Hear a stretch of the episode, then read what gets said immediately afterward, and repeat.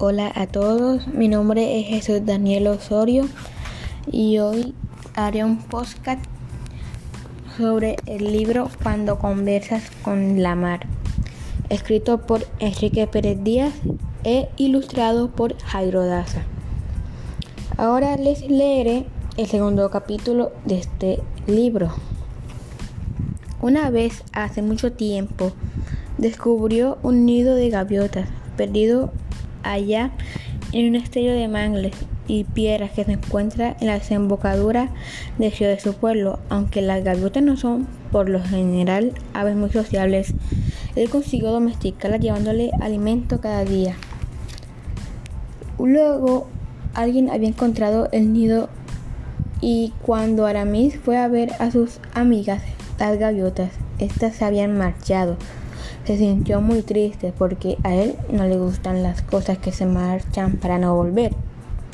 Pero en otra ocasión, mientras se bañaba en la playa, vio venir de pronto a cinco gaviotas volando atrás del agua que se acercaron a él y hasta tuvieron la osadía de posarse sobre su balsa de goma.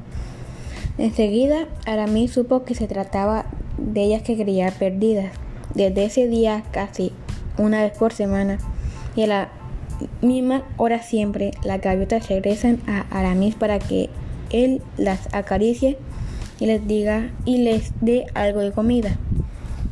Pero solo hacen esto cuando no hay ninguna persona cerca.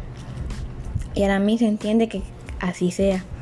Las aves desean estar bien seguras de que poner de que por ver a su amigo no va a ocurrirles algo malo.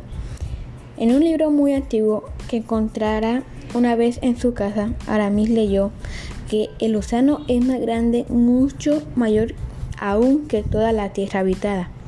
Eso no lo duda, pues cada vez que se acerca a la costa y mira hacia el horizonte, nunca encuentra el final. Es como mirar el firmamento de noche y verlo llenito de estrellas que refulgen por doquier. Además, en el océano viven criaturas fabulosas, mientras que en la tierra todas las resultan más bien aburridas. Este capítulo me dejó una enseñanza, la cual es que no importa cuál sea tu mascota, ella te va a querer siempre, la trates bien y la protejas. Y también recomiendo este maravilloso libro, el cual todos los capítulos también dejan una gran enseñanza. Gracias, este fue mi podcast.